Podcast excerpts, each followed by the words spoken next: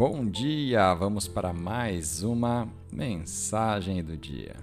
E a escritura de hoje está em 2 Coríntios, no capítulo 9, no versículo 15. Agradeçamos a Deus o presente que Ele nos dá. Um presente que palavras não podem descrever. O tema de hoje: maravilhoso demais para palavras. Quando o apóstolo Paulo estava escrevendo aos Coríntios sobre a alegria e a bênção que é poder dar, ele ficou tão impressionado com o pensamento de todas as coisas que Deus nos deu com o seu Filho de Jesus.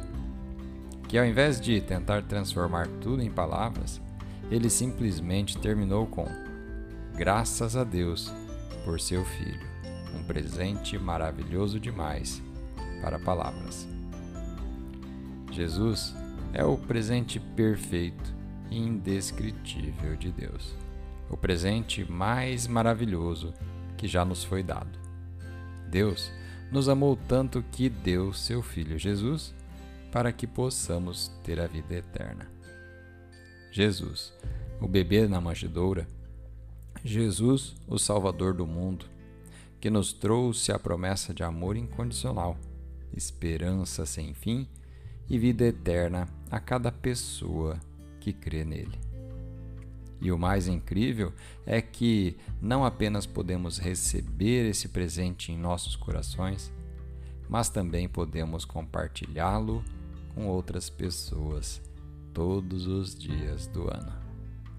É disso que se trata o Natal. Vamos fazer uma oração? Pai, obrigado pelo presente indescritível do seu Filho, Jesus, que é maravilhoso demais para palavras.